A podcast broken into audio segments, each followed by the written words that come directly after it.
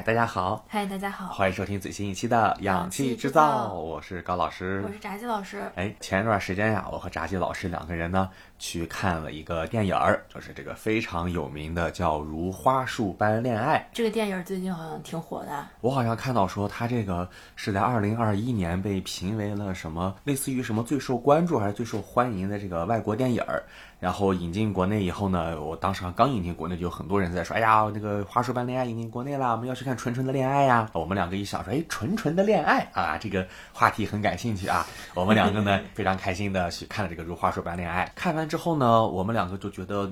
有一些话呀，觉得说这个不吐不快啊，我们也希望说能够借着呃这个电影呢，跟大家聊一聊关于这个我们对于所谓的这个完美爱情啊，或者说对于影视作品当中所建构出来的一种呃爱情相处模式或者亲密关系相处模式的一种我们自己。个人的一些想法呀，一些感受。嗯，对，这电影啊，确实是比较有名啊。最近我们学校也在放，而且是一场又一场的在加映，周围有很多同学呢也都会去看，还抢票是不是？对，抢票。然后大家都觉得这个对于爱情啊有非常好的向往。其实我在去电影院看这个电影之前啊，我就看到网上有很多这个宣传的物料啊，对对对，就类似于说什么呃两个人什么喜好的东西是一样的呀，一起吐槽别人啊，呃对这个。书的这个看法是品味相似的，豆瓣啊，豆豆瓣都有谈谈对象啊。对，然后后来就说，结果因为这男的忙于工作啊，就就逐渐就变成一个社畜，就灵魂变得不再有趣。后来他们就这个分道扬镳，就就给分手了，比较遗憾。嗯，然后我最开始知道他这个故事的时候呢，我挺好奇的。首先呢，我就觉得他这个。呃，一样的喜好啊，这个我比较感兴趣，看看他们怎么一样的喜好。哎，对。另外，他们这个分手这个情况吧，我也是比较好奇啊。我感觉说，你这两个人在一起挺好的，怎么就分手呢？嗯嗯。我感觉这个是我比较好奇的一个对于他剧情的一个想象。之前我们曾经聊过一个这个爱情电影，叫做《革命之路》。是这个小李子啊，跟这个啊大美妞凯特啊一块演的。我们看完那个之后呢，感觉是这部电影啊，其实不太适合情侣或者说是这个夫妻去看。但是我觉得呢，这个如花束般恋爱虽然也是一个所谓的爱情悲剧啊，这这两个非常啊看似很合拍的人最后走上了破灭，走上了分手。但我觉得这个电影呢，其实还是比较适合这个情侣啊年轻人去看的，就它还是带有很强的这个滤镜，就它。他虽然说是因为工作生活，所谓的让这个男性的灵魂变得非常的干瘪啊，从他就其实从一个喜欢看动漫的人变成了不看动漫的人啊，这个换一个话术就是说他变得成熟了啊，他变得成长了啊，但是呢，我我变得玩不了塞尔达了，对 对对，我会感觉说这个电影虽然也是所谓的完美爱情走向破灭，但是它。呃，远没有那么的沉重，没有那么沉重，也也没有那么现实。而他写的比较轻飘，我感觉，尤其最开始两个人，我觉得你很难在生活中碰到一个跟你穿一样的鞋，然后看一样的书，去同一场演出的人。我觉得他这个灵魂伴侣吧，写的比较刻意，然后写的过于巧合，对，然后就感觉他的现实性更弱一点。对，就其实很多都是一些要素的堆砌啊，就好像说你在茫茫人海当中遇见一个呃同样喜欢看张艺谋电影的人，就说你们是灵魂伴侣，我觉得这个其实不能称得上。但你如果说茫茫人海当中遇见两个都爱听氧气制造的人，那可能你们真的是灵魂伴侣。哦，那我们现在呃回到正题啊，先简单的说一下，就说这个电影到底讲了一个什么事情呀？如果感兴趣的朋友呢，也可以听了之后考虑要不要看。呃，我个人的简述是说，讲述了两个这个文青的美好爱情如何走向破灭。就像炸鸡老师所说的，有非常多共同爱好的人啊，他们喜欢一样的电影、一样的食物、一样的动漫、一样的音乐，他们有很多很多可以聊的话题。他们租在小房子里面，然后躺在床上翻来覆去的去看这个什么《黄金神威》啊。看这个宝石之国呀，他们一起买买游戏，一起打游戏啊，一起去吃牛角包呀，等等等等。但是随着他们进入社会之后，面临的这个工作上的挫折，或者说面临生活的现实压力之后，他们两个人呢又在这个渐行渐远，渐行渐远。然后最后，当他们两个人终于发现说没有共同话题，结婚也无法挽救的时候，他们选择的分道扬镳。但是在分道扬镳之后，其实他们依然对彼此保有了一定程度的情感、记忆或者等等等等吧。其实就是一个这种非常典型的日式的一个清新电影，对小清新电影，它整个其实矛盾也相对比较平淡，然后结尾呢也是相对比较克制。那那这么说吧，我先问一下高老师，嗯，你看这个电影有哪些片段是你觉得比较感动的？我会印象比较深的是在故事的后半段，那个男生本来要下定决心跟女生提分手。然后最后到了他们两个人一起吃饭的家庭餐厅里面，男的说出的话就是说啊，咱们结婚吧。就我会觉得说，可能很多时候对于男性而言，或者说在这一刻，我觉得那个是作者自己的一个非常强烈的表达，就是当一个嗯美好的感情走向破灭的时候，男性在这个时候他觉得说啊，我要不要再所谓的维系一下，或者说是我。或者说，我们可以忍耐一下，我们走下去，然后再说。就我觉得他那一刻说那个话是非常符合一个，在我看来符合一个男性要说出的一个话。那我先给大家补充一下，就是他们最后其实是准备要分手了，对对对。然后分手，他们俩都有这种感觉，就是我们两个人的感情有变化，嗯，我们彼此不再能理解彼此了。我们想要分手的时候，他们又回到了那个以前，他们经常在那儿就是聊天聊地啊，就是聊到打烊都都不想走的这个咖餐厅里面，就是又去聊天儿。然后聊天的时候呢，呃，其实本来是想说分手，但是人男的觉得说，哎，咱们在一起其实也有过很幸福的这么多年了，对，而且这种。呃，变化呢，可能不是说我们两个人没有感情了，而是我们的感情发生了变化。那不如我们结婚吧？对。然后另一个，我觉得我要必须要跟大家说啊，我这个电影整个看下来最有感触的地方，就是小田切让出现的那一刻。哦，特别的帅。小田切让真的太帅了啊，光芒四射。对，小田切让就是一个在里面非常不靠谱的这个搞什么剧本杀还是什么青年人什么沉浸式体验啊，就非常奇怪的一个一个人，就是。我看这个电影的高光时刻就是小田切让出现的时刻啊！当小田切让这个脸出现在这个巨大的电影荧幕上的时候，我觉得哇，太帅了。哎，我还有一个比较有触动的地方，就是当时我看就比较有意思的，就是这个女主在找工作失败之后回去跟男主说说，哎呀，那个呃，我找工作失败了啊，我我特别不爽，我还被人批评了。然后男男主的就很生气，说啊，说那帮人懂什么啊？那那那帮他们什么都不懂。你想，如果他们看什么什么作品的话，他们肯定不会像你一样有有丰富的这个感触。然后说完之后呢，女主觉得受到了极大的疗愈。然后后来呢，其实。过了一一段时间之后吧，就相当于进入下个阶段。男生工作之后，他在工作当中受挫之后回来，可能也是跟女主提起来说：“哎，我今天被人批评了，或者说怎么怎么样之类的。”女生就安慰他说：“哎，那又怎么样？批评你的人都是帮傻，怎么什么什么？呃，他们看了那个作品之后，肯定会有像你一样丰富的感触。”但是男生说，他其实说两个意思，一个是说，第一，他们虽然没有那个感触，但是他们其实非常的厉害；第二，可能是现在你让我看那个作品。我也没有像以前那样丰富的感受了，就我会觉得说这一刻是他整个人的评价标准发生了一个巨大的变化，他已经跟过去的自己相当于是发生了割裂，说了再见啊！我之前所重视的，我之前所嗯喜爱的东西，在现在的我看来已经没有什么价值，或者说没有什么。值得去骄傲的意义了，但是我觉得这个还好。我觉得最有最让我觉得触动的是说，在那一刻，那个女生说出了曾经男生安慰她的话，就是她还停留在这一个时刻，而男生已到了另一个时刻。这种两个人时间上的差异、观念上的差异，是让我觉得说。更有触动的，我在这里，你在那里的感觉。就反正我觉得看下来的这个电影还是有一些让我们会觉得有值得记忆的点，不管最开始他们在居酒屋吧，还是什么地方就聊天聊到很晚，还是说那个学姐，就是最开始这这个男主角有一个学姐，类似于有点算吊着他或者怎么样吧，比较查学。对对对，然后这个这个男同男生表示说，哎，不行，我还是去找那个刚刚跟我很聊得来的女生，对对对，有共同话题的我我不再去找这个穿着这个。呃，紧身线衣，对这个学姐被被在这儿玩弄了，就我觉得还是有很多地方都不错。还有他们等红绿灯的时候，就他们好像说那个红绿灯很长时间没有变化，他们后来就拉手了，还是后来就就就就 kiss 了，我忘了。但是后来还是说，哎，后来发现那个那个红绿灯其实是那种你需要按一下才能变的红绿灯，他们就觉得哎非常感谢这个红绿灯。就我觉得这种细节还是比较细腻的。对，感觉也是来源于一些生活的，可能还是比较有趣的。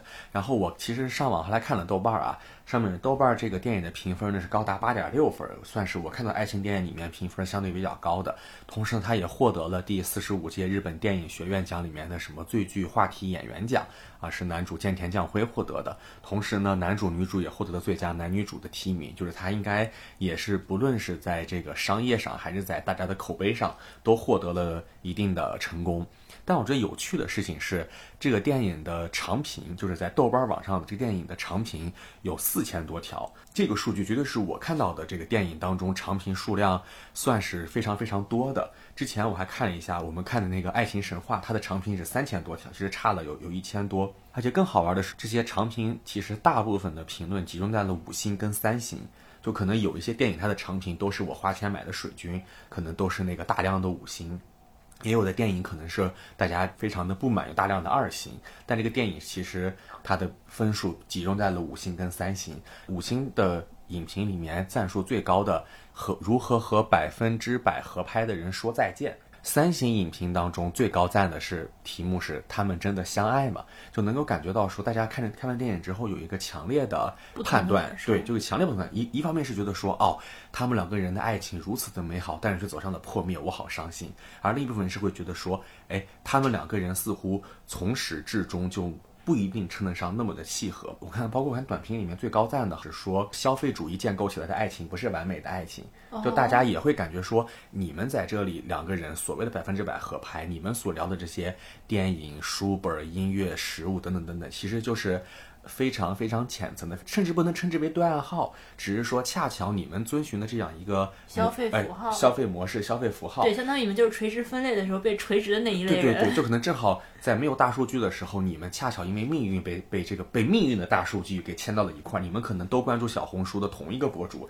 可能都关注 B 站的同一个博主，然后这个时候你们在一起，你们有很多的话题可以聊，但是这个东西究竟是不是真正意味着你们百分之百合拍的？它能不能够继续在向下深入下去的时候？我觉得这个是打问号的。我觉得这个其实是非常非常有趣的。包括我在看这个电影的时候，我看完之后也发出了像这个三星影评同样的疑问，就是说他们是否真的相爱？我会感觉说，如果他们两个人是呃非常好的一种相处的方式，他们感情真的能够很好的交流、沟通等等的话，那么可能他们就不会走到那一步。他们在故事的很开头那一块，其实有一个很有趣的细节，就是男主是一个痴迷于拍储气罐的人。就储气罐，大家不知道你们见过，是那种特别大的一个大圆球，里面放的都是都是那个。天天然气，就男主特别喜欢拍那个，他为那个储气罐拍了一个 拍了一个电影然后邀请女主去大家看这个储气罐的电影，然后女主给睡着了，然后起来起来之后，女主说嗯很好看，这反正类似于这种，我会觉得说，如果可能他们真正的很好的在一起的话。他们可能会以另一种方式来表达这样一个感，可能会说，哎，我觉得这东西不太好看，或者怎么怎么样。他有一个更加良性的沟通交流的机制，而更真诚的表达自己的感受，对对，而不是说始终把我们的爱好都不断的往那个所谓的大数据的垂直分类的一个共同爱好里面去引，而避而不谈那些我们爱好当中那些容易产生分歧的部分。就我觉得，就是你去直面问题，才能够让这个东西前进，而不是一直走在那个所谓的舒适区里面啊。所以在此我要说啊，这个感情生活啊，就要跳出舒适区。比方说，你的女朋友啊，就特别喜欢听氧气制造啊，你就特别喜欢听一个别的，你们两个人就要彼此换着听啊，哪怕听得吐也要去听对方爱听的东西，要走出舒适区啊，要改变自己，真好。我自己的话，我感觉就看完这个电影，我并没有跟我的生活有太多的。共情吧，或者联系，而且我觉得，虽然说我也会看一些书呀，看一些电影，但是我觉得我并不是一个，我会觉得我并不是一个文艺青年，就我会觉得我并不会。当当然了，如果你每天跟我说，哎，你关注这个网上最近有什么，抖音上有个特别火的什么视频啊，嗯嗯，可能我觉得确实可能你跟我的想法是不太一样，对，但是我也不是特别喜欢板垣育二，我觉得喜欢板垣育二的人是。有这么一类人，他们就很喜欢板垣育儿。就我觉得，可能我也没有那么文文青，所以说，这个电影对于我的影响呢，我觉得也比较少。我看完最大的感受，第一是小田健让真帅，第二是感觉有村架纯拍的特别像那个呃新垣结衣。对新垣结衣，感觉他很多镜头啊，我觉得哎，这个人怎么能拍的这么彼此这么相像呢？感觉这个日本导演啊，运用这个女演员也是有某种导向啊，对相似的。一种嗯对象化的男性化视角在里面的，是就感觉这个是我看电影的时候想的一些有的没的吧。嗯，还有就是它里面有一个挺有趣的，就是他那个学师兄和那个学姐，嗯，好像就是一个搞摄影的一个前辈，对对，就是这男主角的一个前辈。他结果他家暴他那个女女朋友，还出轨别的这个，啊对对对，然后他就觉得说，哎，这搞艺术嘛，就是女人养了就行，或者怎么怎么样。然后他后来那个学那个学姐呢，就就跟这个人也分手了，对对，这男的不太行啊，这比较渣男，这个人。是的。就我会觉得说啊，这种男的，我确实啊，觉得这种喜欢艺术的男的吧，确实不咋行。我会觉得说，这话怎么说的？对，我会觉得说，如果我是女主角的话，我反而觉得变化后的男主角也挺好的。嗯，然后我会觉得说，你愿意去承担社会责任，我觉得挺开心的。我也愿意去好好的去承担社会责任。我也希望我们两个人能够持续进行一些沟通。就是我会觉得说，你持续的停留在一个二十几岁的一个大学生一样的这种非常。单纯的环境里，在我看来是不太现实的哦，所以我会觉得这个电影我看完之后，就如果是我的话，我反而会更愿意可能跟男主角去聊一聊，比如说你在工作中你遇到的一些情况，或者是我会非常真诚的给他讲一些我的感受，就比如说，就我觉得。呃，这么说吧，就是我从小到大看的所有的爱情电影和爱情小说里面吧，我觉得所有的问题啊，都出在一个不好好沟通上。我小时候就发现了这个问题啊，大家一般出现矛盾都是因为你有什么感受，你口是心非，或者是你不真诚的说出自己的感受，然后呃彼此糊弄啊。我觉得这个就是非常有问题的。我觉得这个感情生活啊，人与人交往呀，还是应该真诚对待啊。这个是对自己的尊重，也是对别人的尊重。我会觉得他们两个人在后期其实是。没有说出自己的感受，当然你可以说是啊，我们无话可说啦，或者是说我们呃感情已经不一样啦。但是我觉得不是这样的，我觉得你还是要去努力去这样去做吧。对他们其实还是中间有过几次矛盾爆发，就包括说，我记得里面看到说女主在那里打游戏，呃，然后男主戴上了耳机，然后男主戴耳机是跟他说啊，你可以继续打，你不用担心来影响我，因为我我戴了耳机了。但是女主就会感觉非常不爽，就感觉说好像我就在。在在类似于不务正业，在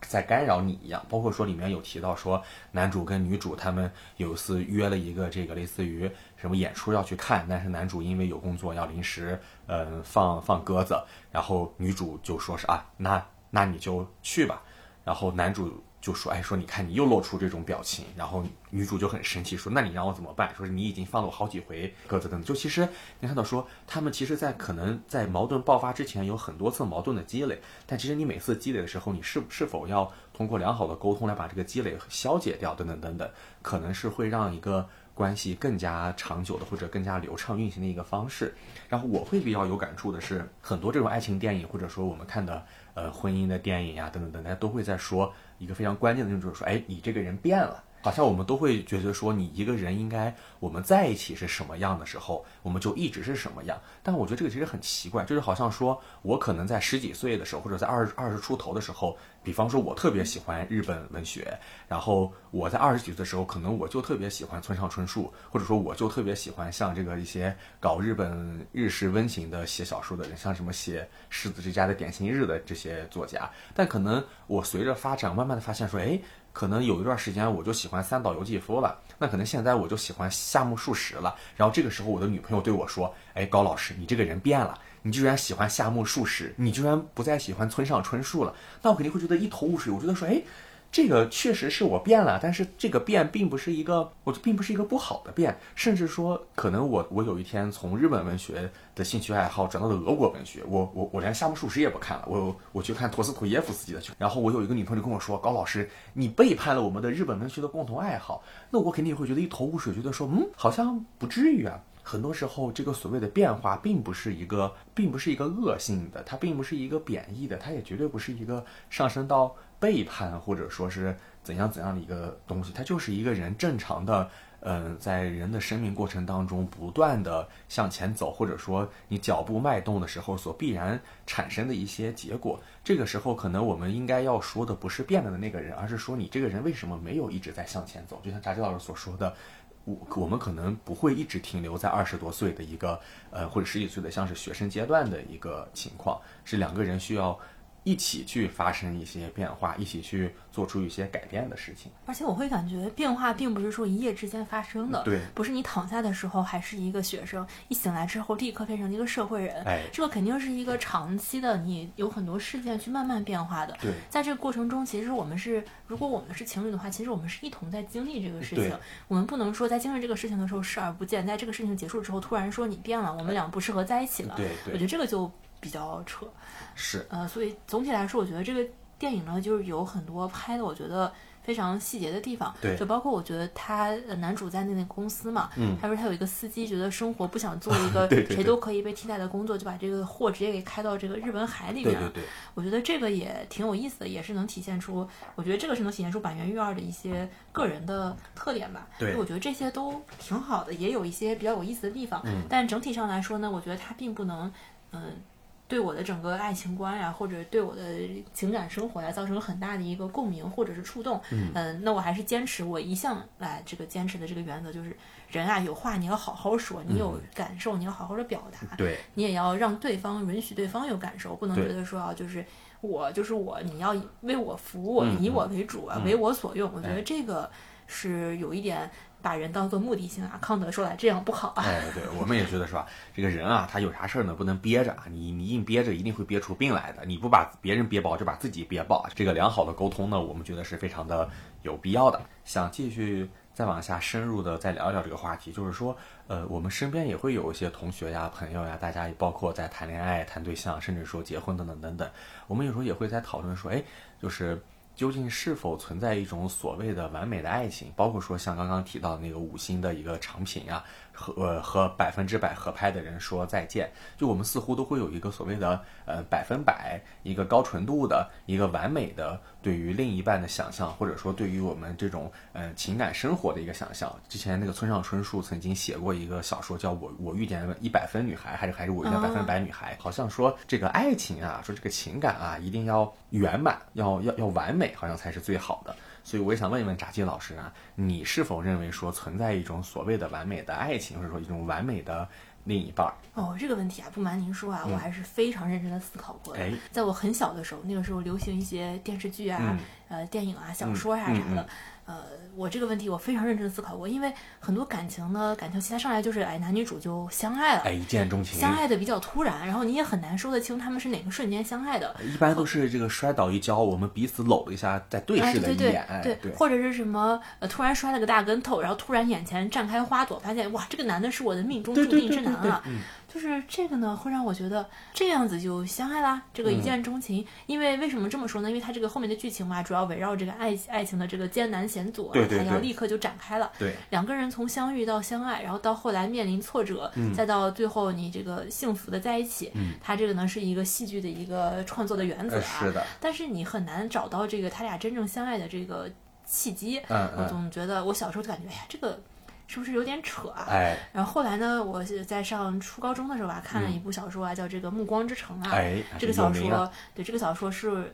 我年纪已经稍微比较大了，我对这个问题有更更清清晰的思考了。后来我就思考啊，这个好像叫 Bella 吧，为什么会跟 Edward 是命中注定在一起呢？嗯，他们为什么一见面就彼此吸引？为什么爱的死去活来？为什么要后来去应对这么多啊跨越种族的这个挑战和冲击呢？嗯。哎，因为他们是命中注定的啊！因为他这个故事的设定呢，是每一个人啊，他这个不管是狼族还是这个吸血鬼族，还是这个，他都是命中注定。你一闻那个味儿啊，他们最开始为什么他俩相爱，就是因为这个 Edward 一闻 Bella 那个味儿，觉得哇，你这个味儿太吸引我了，我控制不住我对你的这个情感，太冲击了。然后后来为什么那个狼人喜欢 Bella 呢？是因为 Bella 生下来的孩子将会是他命中注定的人，所以他就觉得哎，这个 Bella。对他觉得白塔对我有一种嗯嗯神奇的吸引力，后来发现白塔生了个孩子，哇，这个孩子才是我命中注定的人。哎呀，这个听着怪恶心的。对对对，就是反正他这个设定吧，我后来就觉得哦，原来这个所谓的感情啊，它就是一种设定啊。哎。他这个作者你这么设定了之后呢，你才能展开后面的一些东西。哎。当然，大家也会说这个所谓的一见钟情啊，但是我小时候我就感觉啊，这个不太靠谱。嗯。因为我会感觉这个，虽然说你人的。面相呢是能传达很多除了五官之外的对对对。信息的，比如说你这个气味啊，嗯对性感性格特点啊，然后你的一些呃，甚至你会传递一些你的种族信息，对对对，就是你其实我觉得我们对于人的面部的识别是远远超过于我们知性的认识，它其实是种感性的一种。非常丰富的信息在里面，是的。但是吧，我就感觉这个人的面相他也是会变的。你看有些人呢，小的时候很俊啊，长大了以后就很贪。哎，这个你人呢，在成长过程中，你经历了什么，你的会有很大的变化。但你说你这一见钟情，你在一起要过五六十年，我感觉这个有点问题啊。所以我很小的时候就意识到，这个一见钟情啊，可能只是这个你这个认识到看点不是绝对的。呃，我就觉得是个戏剧影视文学中啊，所谓的这个爱情的这个设定，它可能只是一个设定啊。哦。它这个一见钟情呢，可能只是为了开展后面的情节。嗯。啊，至于这些在生活中相信一见钟情的人呢，我认为一方面呢，他们可能确实啊，从这个脸上看出了一些五官之外的信息，哦。比如说你的穿着啊、你的教养啊、嗯你的行为举止啦，我觉得这个社会性的评判对对，你包括你的可能你的你的种族啦，嗯你你的这个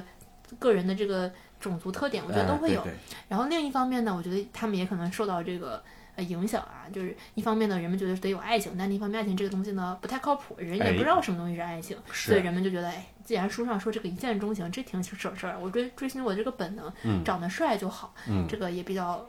比较方便比较实用，直观，对对对，比较这个所谓的奥卡姆的剃刀啊，人物比较物增实体，这个比较简单，嗯比较好用。嗯。但是我是觉得，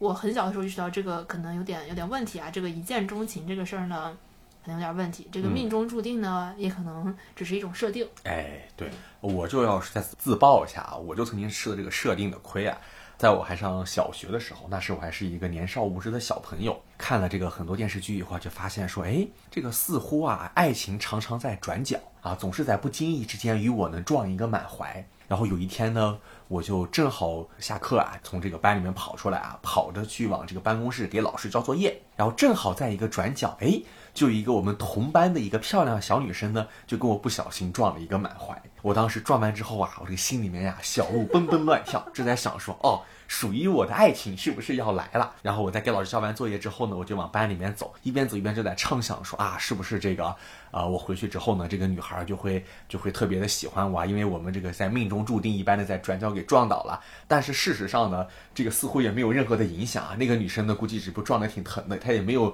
心中油然而生出一种说啊，我跟这个人撞了一个满怀，我就要跟他在一起这样的想法。只有我。啊，白白的增增加了这么三四天，等着他来向我告白的烦恼。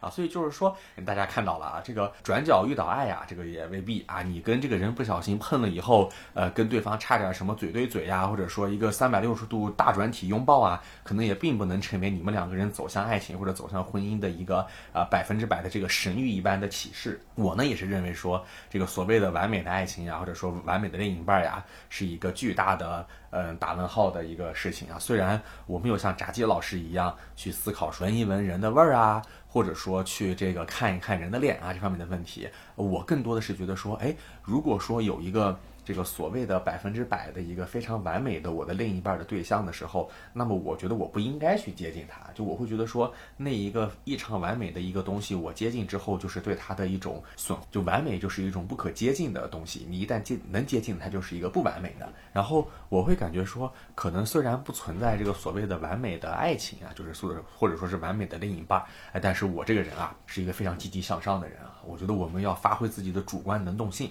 啊，我觉得说呃可能啊存在着这个相对完美的相处模式啊，或者说啊存在一种啊尽量努力的打造成一个完美的另一半的这样一种方法啊，不啊如何能够更好的沟通啊，如何能让对方更开心啊，这说明这个人的脑子呀不一定要只用在学习上和工作上啊，也要用在生活上。那你高老师这一顿说呀，说的我感觉有点大脑有有有点过载、然后改造的已经改造失败了，我这个人改造的不协调了，怎么办？我这个人机器坏了，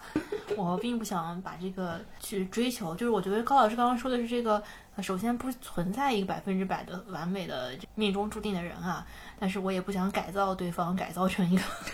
逐渐接近百分之百完美的人。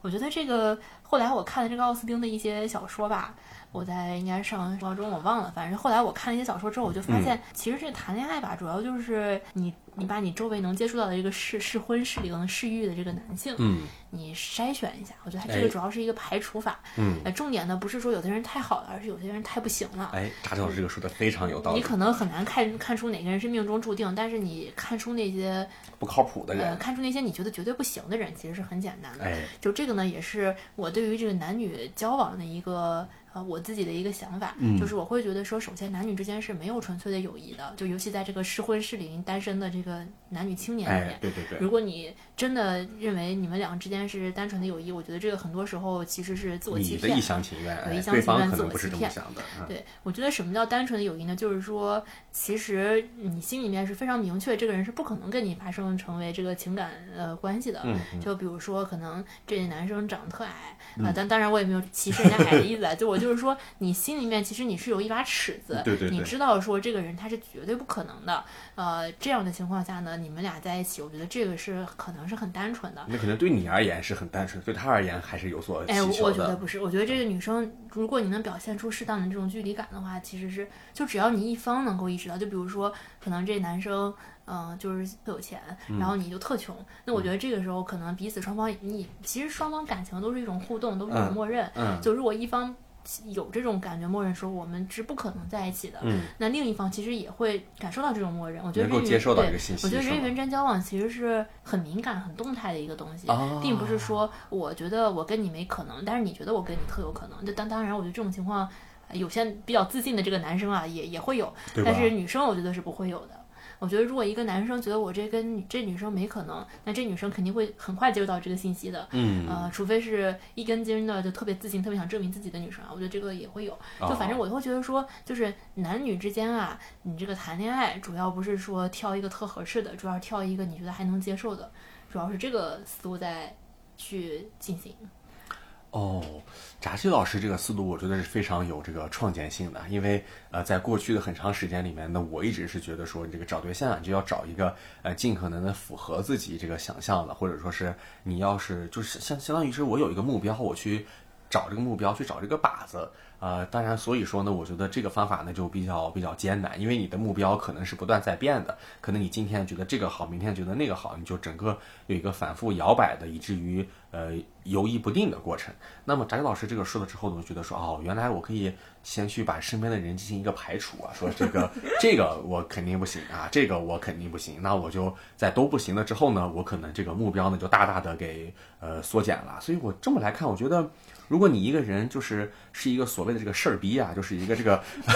就是就是这个特挑剔的人啊，他可能不是一个坏事儿。有有很多人会会说说啊，说我之所以没有对象，是因为我这个人要求特别多，我特别挑。哎，哦，这不是啊，就是你如果特挑啊，你事儿特别多，可能你恰恰特别好找对象，对因为你特别擅长对，排你就特除别人。别简单。就我觉得说，说实话，你给我一百个人，我看三眼，我可能能挑出来三个，呃就哎已经很不错了。对对对可能我这人就比较事儿逼啊。嗯嗯呃，我在这很多方面也有很多自己的这个比较确定的要求。哎就这个要求是不可能随着呃时间或者随着什么而改变的。嗯嗯就是这些要求又比较比较本质化，并不在于说你挣多少钱，因为这个可能你今天穷，明天就富了。对对但但但这个东西呢，可能很难你很难进行改变啊。嗯反正我会我会觉得说这个这个还是我个人认为不存在百分之百合拍的人，嗯但是存在你绝对不能接受的人。这个不能接受是一个绝对值，而不是一个相对值。不是说这个人你百分之五十能接受，那个人百分之三十能接受，而是你不能接受的人你就是不能接受啊。所以你只要一排除你一个人能接受到的异性啊，其实是非常有限的。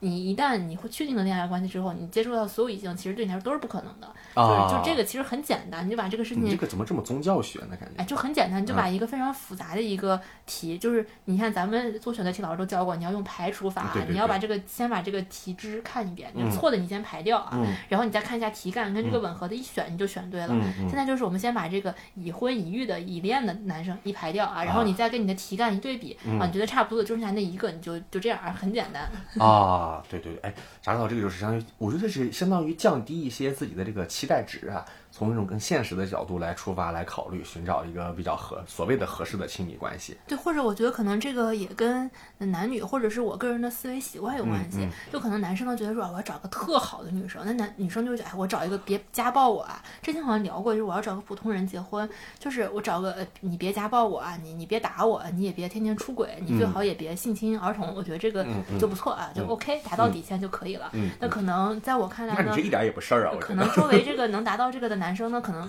并没有那么多啊，可能男性呢没有我们想的那么。你就开始污名化男性了，我告诉你。对对，就是这个意思，大概。然后这个说的还是有一些有一些道理啊。我甚至在想啊，如果我早一点认识扎西老师呢，啊，当时呢，如果他现在还不是我女朋友，他跟我说了这样一个 这个理论之后呢，我俩可能就不会在一起啊。我就会发现说，其实我这个人也没有那么事儿啊。我身边这个适龄的这个适适谈的女朋友可能会变得非常非常的多啊。我就觉得，你就慢慢挑一挑啊。对对对，我就觉得，哎呀，这个你看相见恨晚啊，这听君一席话呀，真的是。那我们聊完这样一种。概念之后啊，我们觉得说，我们不妨来聊一聊这个稍微有一些实体的啊，我们聊一聊这个呃，在其他的各种影视作品啊，或者说各种我们的这个文学作品当中，我们喜欢谁啊？就是这种有没有哪一个角色啊，哪一个人物啊，哪一个形象啊，是我们觉得说，哎呀，这个人我好喜欢啊！如果说我能跟他在一起，或者说啊怎么怎么样，我就我就觉得特开心啊！就就所谓的这个大家特别实行的什么纸片人老婆啊，纸片人老公啊，我来问一问炸鸡老师，哎。我听说这个炸鸡老师是特别喜欢看大长今啊，就对大长今里面这个男主呢就非常非常的这个爱啊。我就想想，如果说电视剧里面呢有一个这个人物啊，他就像大长今里面那个男主一样的那么好，长得呢就和小田切让一样那么帅。哎呀天哪！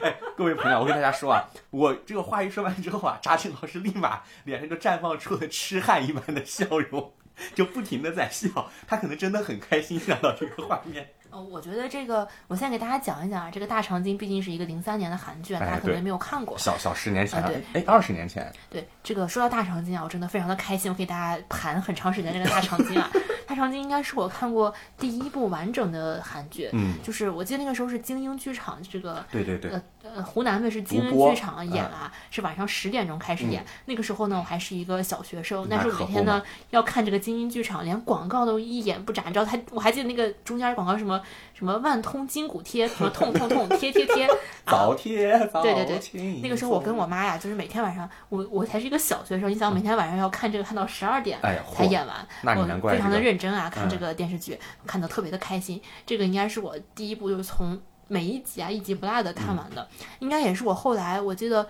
可能是我小学高年级以后去我婶婶的办公室，有一天可能我婶婶我在等我婶婶下班把我把我接回家，然后我就跟我婶婶说，我婶婶跟我说，哎呀那个那个电脑上有大长今全集啊，你自己去看吧。我当时那个激动啊，我想说哇这个网上竟然有这个大长今的全集，我有多开心。后来我知道那个叫什么 Very CD，就是什么驴下载，对我发现这个电电电驴好像对我发现这个电驴上可以下载这个大长今全集，我那个心里面的那种那种快乐那种激动那种对于网络世界的憧憬就是。第一次特别鲜明的感受到，哇，这个网络上真好啊！可以下大长今全集，不用晚上等在那个电视前看，嗯，就电视上不播也能看。对，我真的特别的喜欢这个大长今啊！但是我喜欢大长今呢，并不是喜欢大长今这个奋斗的历史啊，我觉得我我不行啊，我也不想奋斗啊，我就觉得我我我不想做这个医女，我也我也不想做这个什么什么上宫啊什么之类的最高上宫，我也不想从这个灾异中拯救人民啊，也不想让皇上呃和这个对皇上对我这个这个。青睐有加呀，就是这些我都不喜欢，我主要喜欢这个闵正浩啊。啊，这个闵正浩呢，确实是非常的好。他的角色是啥？我没有看过大长今。哎，你没有看过那我给你讲讲啊。这个闵正浩呢，跟这个大长今啊，可以说是命中注定啊。最开始，为什么呢？因为大长今有一天啊，就是呃，小伙伴搞丢一只鸡啊，这个鸡呢是要做宴会的时候非常重要的一只鸡，他就跑出宫去找这只鸡。找到了之后呢，在路上看到一个人啊，被这个所谓的什么。不知道是哪儿的，可能是倭国的吧，就是这个呃给刺伤了，然后他就开始去救人，给这个人，他就用他这个仅有的，当时还在做这个小宫女的时候，这个仅有的这个草药知识，把那个人相当于给他处理了一番伤痛。嗯嗯。呃，但是当时啊，这个男女授受不亲啊，他也是觉得，哎呀，我把人家衣服撕开是不是不太合适？后来他还是把这个人给救了。救了之后呢，他就把这个父亲给他这个装刀啊，他这个相当于是一个随身的一个。自己的这个定制产品就落在这个人身边，然后闵正浩呢就发现说啊啊，我要找这个人是我的救命恩人。嗯嗯。这是他们第一次，有点像安徒生童话里面那个小美人鱼的故事呢。呃，但但但就是这个故事的设定嘛，比较像。呃，但是其实他也不知道这个刀是他的，就是其实后来也有中间，他们也以为是这个人来找这个刀的主人的时候，也以为说这个人是个骗子，或者是说呃想要想要害大长今什么的。反正就是呃，他们俩有几次这个非常深的这个感情纠葛啊，还有说这个大长今呃想想看一点书嘛，然后就去这个地方借书看，这个闵正浩就在里面，然后就说，哎，你这个小姑娘来干嘛？呢？她说我也不想借点书，哎，闵正浩就很开心，就是说，哎，你借点书，你拿去看吧，你还看这些书呀？啊，你这个小姑娘很不一般嘛，就给她借去书看。后来还看大长今在那儿拿了个特别粗的毛笔在那写这个写这个字儿啊，就拿这个手抄本在这抄一些东西。这个闵正浩就发现说，哎呀，你看你这个毛笔太粗了，我送你一根这个好毛笔吧。大家就很开心。就我觉得这个过程中呢，我都觉得特别好啊，这是非常非常早期啊。嗯，呃，就是我会觉得闵正浩对于大长今的喜爱呢，并不是说我一看这个小。小姑娘长得很漂亮，我喜欢她，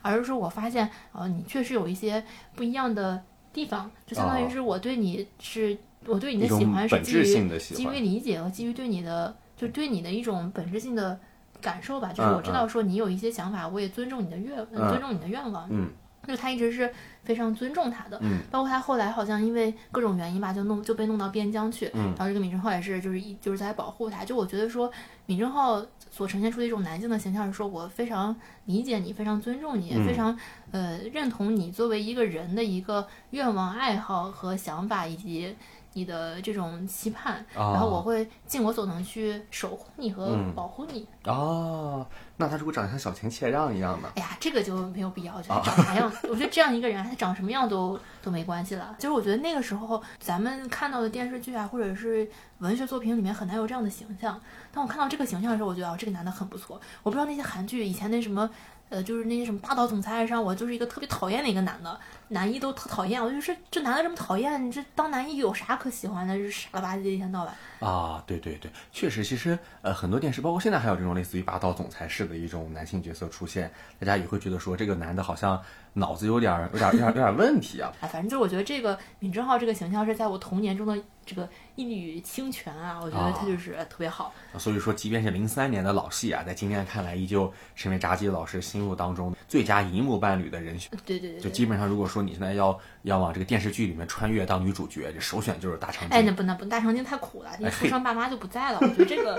大长今比较苦，但我觉得闵正浩还是很好的。啊，就说你要是换一电视剧穿越，就是反正呃找一电视剧的这个所谓的荧幕 CP 啊，这个闵正浩就是你的这个呃头号选择。我希望我穿越一，就我自己看电视剧吧，比较喜欢这个什么男配女配啊。啊。我搞个这个男二女二，一般男二都比较比较这个温柔，比较细腻啊。女二呢，一般虽然说有的时候女二比较坏，但是女二女二一般也比较少经历一些磨难。我就不要经历太多的磨难，我也不太想成为一个特别伟大的人，就比较平凡的度过这一生就好了。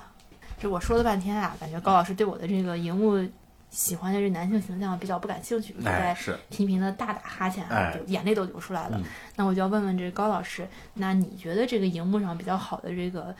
百分之百的这个恋人啊，百分之百合拍的人，你觉得是谁啊？哎呀，这个我要说出来啊，也是一部老戏啊，也是也是确实是非常非常老。就这个问题提出之后呢，我真的是非常认真的在思索。我有很多喜欢的这个女明星啊啊，比方说像这个啊刘亦菲啊、高圆圆啊。包括倪妮呀，等等等等，我也看了很多这个电影啊、电视剧啊，我就一直在想说，哎呀，有那么多好看的这个女演员，有那么多这个荧幕当中这个叫什么啊，光彩夺目啊、风采照人的这个呃人物形象。那么如果让我去想象说，我觉得谁就特别特别好啊，就让我觉得说，我就特别希望说，哎，如果我能跟这个角色在一起，我就心满意足的。一个事情的时候，就我脑海当中真的像跑马灯一样跑过了无数的这个，就是叫什么，嗯，荧幕当中女性形象，最后啊停留在我面前的。停留在我面前的是一位诞生于二十一世纪之初的一位女性形象，她就是大名鼎鼎的《康熙微服私访记》里面的女一号宜妃娘娘。哎，我我在此不知道大家有没有看过这个电视剧啊？我觉得如果年龄跟我相仿的，肯定是应该看过的。它呢本质上是一部这个杰克苏神剧啊，就是由这个张国立老师主演的康熙呢，就其实像是在演这个宠物小精灵一样啊，呃，四处打怪。然后顺道呢收上一一个两个呃漂亮姑娘作为自己的填充后宫，就她是单元戏。这个宜妃娘娘呢，应该是在整个电视剧里面呢，作为这个康熙唯一的这个官配啊。当当然，它里面还有一些其他的这个妃嫔出现啊。但是这个宜妃呢，在里面就是作为康熙出去四处游玩的时候的队友啊，他这个主要的协助者、帮助者。我当时觉得，为什么我会想到宜妃是？我在这个里面能够觉得非常非常好的一个荧幕形象呢，是因为首先我觉得她非常的精干利落，就我自己会特别喜欢那种看起来特别精干利落的女性。就有一些可能长得也很漂亮，但是感觉总是有一种嗯拖泥带水不爽利的感觉啊。然后同时呢，宜妃娘娘里面扮演的形象主要是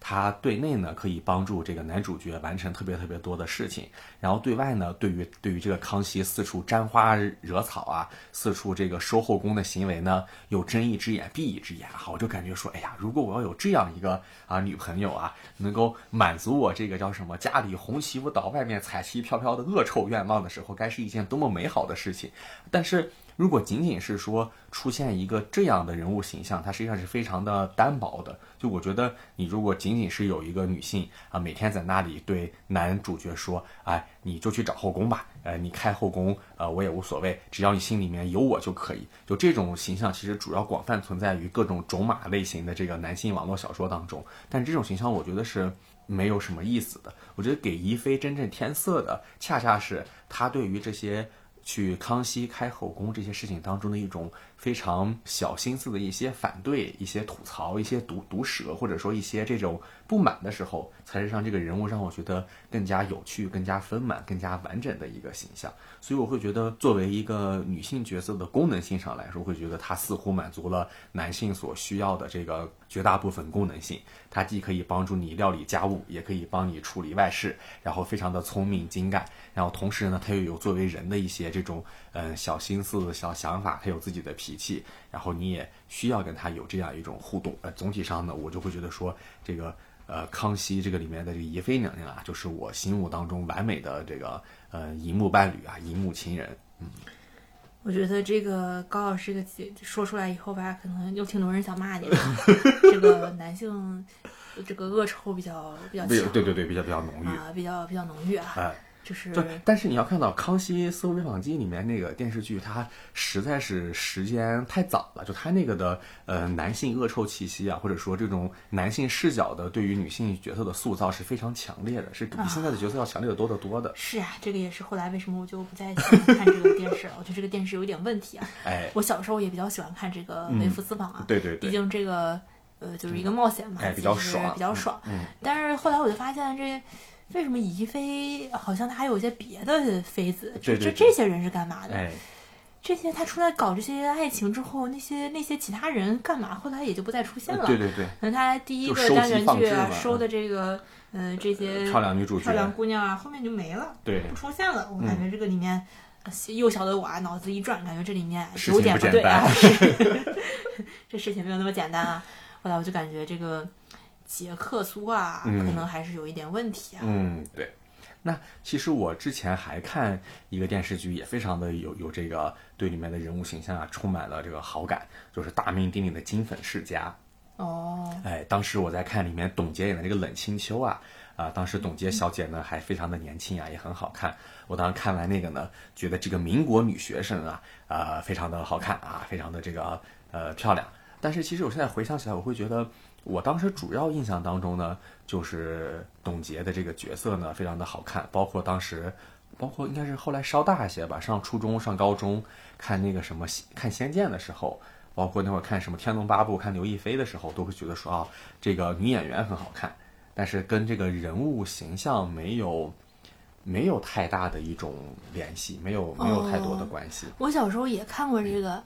呃，所谓这个。冷清秋啊，我那时候觉得这个，呃，金燕西啊，这陈坤长得确实挺帅的。对对对，我觉得陈坤长得吧，就是一种邪气啊，长得确实挺帅啊。对，但后来吧，我因为我是很小的时候跟我奶奶看的那个电视剧，也小学时候电视剧。后来我就感觉，为什么这个冷清秋每天老是不高兴呢？他老是一种不高兴的样子，就是说这个好像不咋行啊，这个老不高兴，我感觉不咋好。然后后来好像他结局也不太好。对对对，我就想说这个。好像有点问题啊！这个你每天又不太高兴，然后你这个少爷呢又好像老是一种游手好闲的感觉，然后你最后这结果呢还不太好。对，我就感觉嗯，这事情不简单啊！哎，我在这个金粉世家里面主要学习到的是他们用这个牙粉刷牙呀，他们这个金家呀早上起来就要用这个牙粉啊，这个这个很有意思，这个细节不错啊。对，但是这个关于这个冷清秋，但确实有挺多人这个爱情启蒙呀是跟这个金粉世家有关系的。哦，这样子啊！我。问过一个同学，他就说他觉得这个特别的，这个爱情非常的轰轰烈烈啊。但是我会觉得说这个结局吧比较悲惨，而且这个女主角呢经常也不太高兴。当然也有高兴的时候，但我感觉还是不高兴的时候居多。我就感觉我还是希望天天都特别高兴，特别傻乐，然后最后也日子过得平凡又简单。这个就是我这个一个大俗人的这个非常朴素的愿望。啊。炸酱这个说的呢，也确实是啊。我当时看完《基本世家》之后，也有种感觉，觉得说呀，这个闹了半天轰轰烈烈一场，最后到头来也没个什么好结局啊。这个让我感觉心里面有一口气啊，非常的非常的不顺畅，非常的嗯不愉快。我还是比较喜欢这个 happy end 啊，就是这个大家大傻乐啊，大团圆。我觉得就是一个呃挺好的。所以从这个角度来说呢，这个韩剧啊还是不错的啊。总体上来说，基本上都是有这个非常美好的、非常完满的这个爱情结果啊。恶毒的这个女二跟这个讨厌的男二，一般都会陷入这个不好的结局啊。我觉得这个还是还是非常不错的。那其实之前那个日剧里面，新垣结衣演的《逃避可耻但有用》，不是一度成为很多人这个喜爱的呃对象。炸鸡老师，你会觉得那个特别适合吗？你说里面那男的吗？新演员？呃，新演员。哦，你要说日本的角色呢，我就只喜欢。小田切让，小田切让演啥都好，演啥都帅。虽然说小田切让一般，我感觉他出现也没有什么特别好的感情啊。小田切让很少演这个感情戏。对，小田切让长成那样，我觉得他也不需要演什么感情戏，他存在就是 存在即即正义啊，就就好。那其他的日本的角色，我还真没有什么特别喜欢的。就我觉得新演员呢，我觉得他，哎呀，怎么说新演员呢？就我觉得新演员吧。逃避可耻但却有用里面这个新演员呢，我就我就不喜欢，哎，因为他感觉也比较闷啊，人也比较笨拙，嗯，呃，也比较无趣，嗯，反正我就觉得我不喜欢。就你觉得那个男性角色形象是你没有太多没有兴趣。感感触？虽然我当时看逃避可耻，我觉得非常的开心，我也觉得这个 Gaki 非常的可爱，但是你让我看完再回头去想说，我要不要找一个像里面就 Gaki 那个形象的一个呃女性女性作为自己伴侣或者作为男女朋友的时候，我其实也是打问号的。就我会觉得那个虽然他们演的非常可爱，非常的这个幸福，但是也会让我觉说好像好像没有什么意思，好像挺无趣的。对他好像挺就他那个人物设计可能确实是在人设上很有趣，但是在生活上他们到底能不能，在我看来说到底能不能有一个非常幸福的、非常有趣的、更加丰满的生活？我觉得这个是让我个人来说是。我会感觉说，很多电视剧当中的爱情故事，它是依靠戏剧、依靠矛盾来推动的，但是其实它恰恰反映的不是一种日常的一种真正的生活，所以在这个时候，可能还才会有人特别喜欢看之前我们聊过的，类似于什么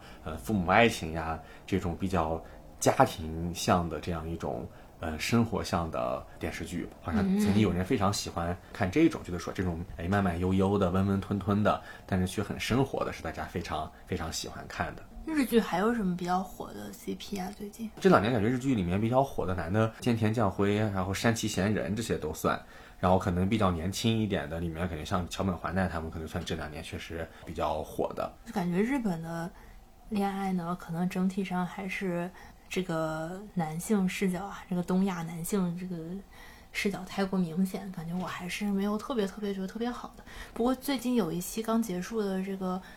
日漫新番，叫《更衣人偶恋爱》什么真男还是什么的，就是讲这个高中男女恋爱的故事。我觉得那里面那男生倒不错，就那里面那男生是做一个女女人节人偶的，嗯，就是他一方面他就我觉得这个人啊，跟我刚刚说那个对我也觉得正好非常相似，就他非常支持女主角这个看似比较奇怪的癖好，就是女主角喜欢 cosplay，嗯，然后他也会非常真诚的说帮助呃女主角去做一些他想做的事儿，当然也不仅是工具人，就他会觉得说我做这些对我。就是体验人生是有帮助的，然后他也会很愿意说，呃，跟女主角去做一些以前没有体验过的事儿。嗯嗯，他们俩在一起一起做一些事儿，挺开心的。嗯，就我觉得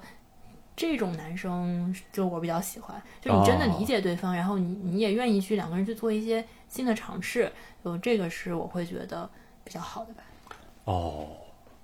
那确实是这个。贾老师说完这个动漫之后呢，我脑海当中确实第一个反应就是说，哎，这个怎么跟大长今门的闵振豪这么像呢？就说明贾老师这个人啊，确实是呃一如既往的喜欢这一款类型的。那跟跟扎金老师不一样的是，我这几年看了这些日本动漫呢，没有哪个让我觉得是啊，里面这个女主我就真的非常非常喜欢，就类似于呃大家把她当做纸片人老婆的感觉这种。虽然每一个可能看完之后有我非常觉得。呃，很好的动漫有很好的人物形象，但是把他把这个人物形象从动漫当中抽到现实生活当中的时候，可能这个距离还是稍有一些远的。那与此相相类似的，可能我会，其实我反而会比较喜欢《吹响吧上帝音号》里面的黄泉流美子。哦，首先那个人物形象是我会觉得更有趣、更丰满的，他不是一个男性视角当中的一个女性工具人的感觉，他是一个有性格的、有自己想法的、有一些别扭的一个人，就是在这个是让我觉得非常有趣。我我比较喜欢带点别扭的这种感觉啊。那回过头来说。这两年可能我们在看国内电视剧的时候，也没有想到哪些让我们觉得非常非常有趣的、非常非常好的这种爱情形象或者爱情 CP。哦，其实我还是看过挺多呃电视剧啊什么的，我会觉得我喜欢一种类型啊，就是电视剧有不同类型，什么虐恋情深啦，然后什么那种欢喜冤家啦，还有什么呃，反正就各种各样吧。我反正我觉得我整体上比较喜欢这种欢喜冤家类型的，就是两个人打打闹闹，傻了吧唧的，也没啥正经事儿。哎，那我就想问一下大姐。老师，那你是不是会喜欢类似于什么吕秀才跟小郭呀，或者说白展堂跟佟湘玉啊这种？他们那个不太欢乐啊。呃，我觉得有一些比较欢乐的。反正我觉得这种欢喜冤家类型呢，虽然说我现在也想不到什么特别具体的男主角、女主角，嗯，但我觉得欢喜冤家看一看也挺开心的。呃，如果说找不到那种像闵正浩一样的对象呢，这种欢喜冤家型的对象，有俩人在一起，对，乐呵的过也不错。呃，大家的思维也比较简单，也不追求这个呃深刻的爱情啊，或者是这种。彻痛彻心扉那种恋爱，我觉得就是呃瞎胡弄瞎瞎胡闹一闹玩一玩，我觉得挺好。哎，对，那我呢也觉得说，你虽然不一定要让我找一个像怡妃娘娘那样子的这个什么呃家里红旗不倒鸢彩旗飘飘式的这种东亚塑造下的完美的这种功能性女性啊，我觉得找一个普通的像这个呃黄千刘美子一样的这种啊有一点生活想法、有一点别扭的、有一些这种个人性的女性，我也觉得非常的开心、非常的满足啊。我们也确实觉得说，这个所谓的完美爱情啊、完美伴侣呢，它可能呃比较遥远啊。就即便在这个动漫当中，即便在这个影视作品当中。我们都没法找到一个那么那么完美的一个形象，就更不要提在现实生活当中了。所以我们觉得说，哎，就既然这样子的话，那就生活嘛，就是简简单单凑合的过啊，就是开开心心的，呃，就是有不开心的话自己找开心就挺好的。对，所以我总体上来说呢，我觉得我们俩并不认为有这个百分之百合拍，在生活中一定要追求这种百分之百合拍吧。嗯，大家总是。嗯，就是有的没的瞎过呗。对，可能也未必有这个所谓的如花束般的恋爱。有人很多人会说，这个如花束般恋爱，虽然说这个呃美好短暂易逝啊，但是他曾经拥有过。那我们在此呢，可能就打了疑问啊，你们可能未必真的曾经拥有过啊，你们可能就是如狗尾巴草恋爱，其实也不错啊，也挺好的。这个这狗尾巴草恋爱我挺喜欢的。哎，对。好，那咱们这期节目就叫这个我们的恋爱像狗尾巴草一样，对对，挺好。